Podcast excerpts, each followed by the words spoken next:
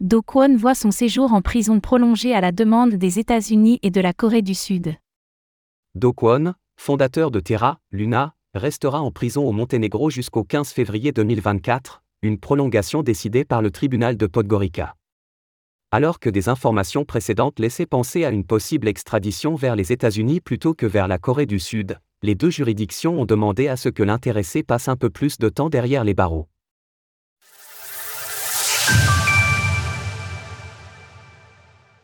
Do Kwon va passer encore quelques mois en prison.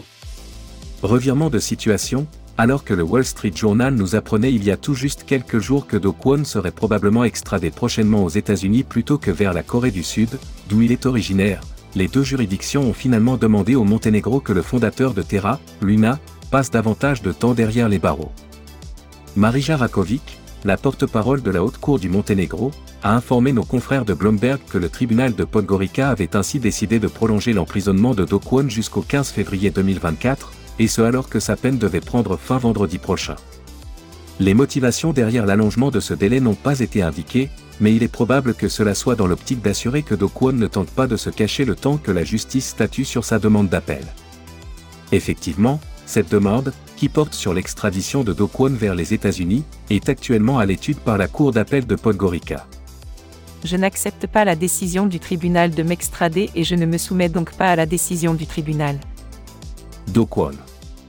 Chacun des deux pays adresse des accusations particulières aux fondateurs de Terra, la Corée du Sud accuse de fraude et de violation des lois nationales sur les marchés financiers, tandis que les États-Unis ont engagé des poursuites à son encontre, ainsi qu'à celle de Terraform Lab, pour huit chefs d'accusation distincts, incluant l'émission et la vente de titres non enregistrés la débâcle de l'écosystème Terra figure parmi les faits marquants de l'année 2022 et a signé le début d'un long bear market.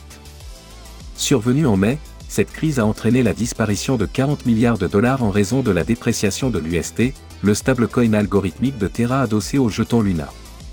Retrouvez toutes les actualités crypto sur le site cryptost.fr.